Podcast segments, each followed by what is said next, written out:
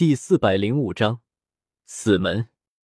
天啊，你怎么跟个老头子一样，说话这么深奥？姬子月无语了，这家伙说起话来就跟一个老头子一样。哈哈哈，你很欠揍，知道吗？叶天秀忽然将姬子月的俏脸捏了捏，扯着他有些小肉的俏脸，大笑着说道：“快放开我，不然我咬死你！我这么绝美的面容就要被你捏残废了！”姬子月立马反抗起来，脸蛋可是他的一切啊！看来你对于自己的容貌很自信嘛。不过对于我来说，你的容貌只能说还不错，但要比我见的女人差得多了。叶天秀这么一说，当然是为了打击这家伙，以免这家伙老是自恋着。呸！我才不信！姬子月似乎早已将危机已经抛之于脑后了，也似乎忘记眼前的叶天秀是抓他的。说着说着，竟然就没有了危机感。叶天秀不得不佩服这家伙的神经大条。到了这里，叶天秀也不怕这家伙可以跑。所以，索性就把他给放了下来，自己跑。这座巨大的铜殿，果然是盖世强者的埋骨地。昔年朱强飞蛾扑火，前来寻找成仙的希望，但最终却郁郁而终，死在此地。第三具白骨立马引发了姬子月的尖叫，他非常激动，因为暗红色的血迹虽然很模糊，但还是可以辨清字迹。死者是姬家的名人，是我姬家九千年前的宗祖。不仅在我姬家族谱中有记载，且东荒古史中也留下了他的名字。想不到，叶天秀继续向前走去，接连看到了足足三十几具尸体，有少数人留有名字，竟然全都是古史中记载的绝代强者。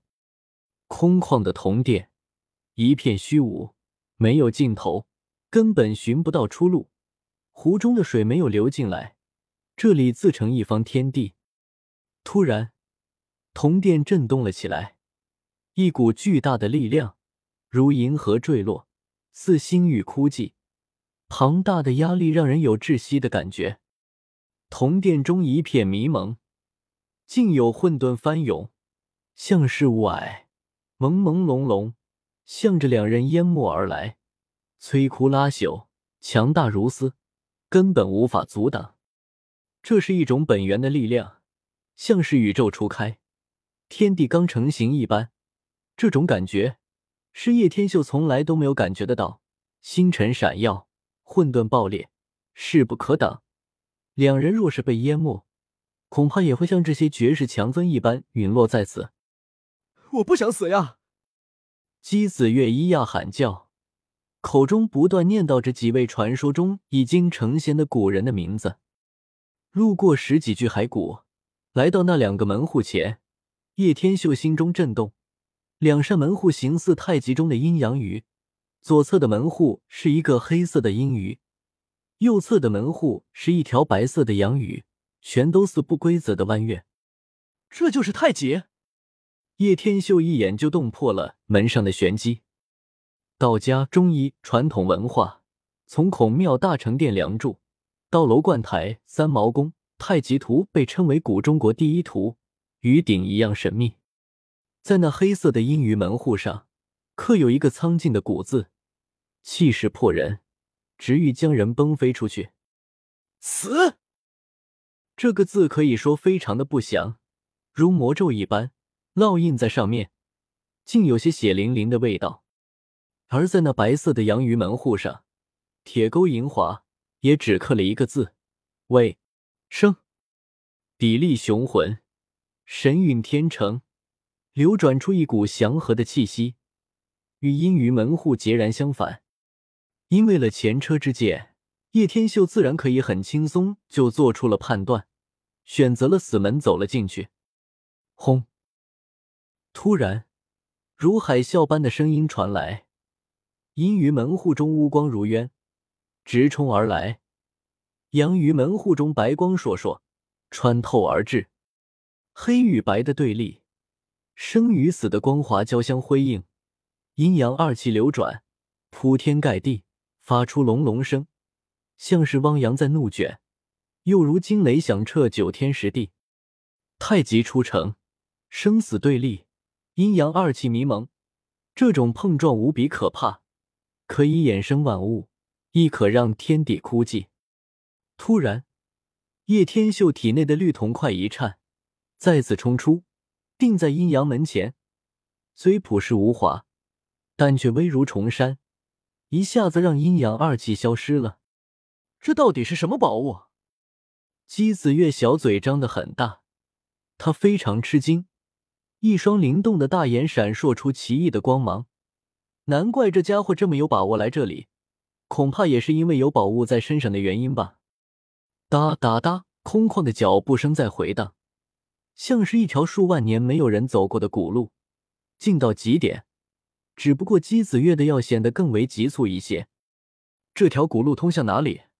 难道在尽头有成仙的秘密？姬子月的大眼弯成了月牙状。你真的太啰嗦了。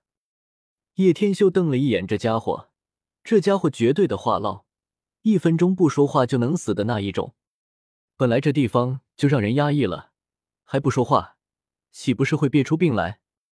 所以还是多多说话，活跃一下为好。姬子月倒是不以为然的说道。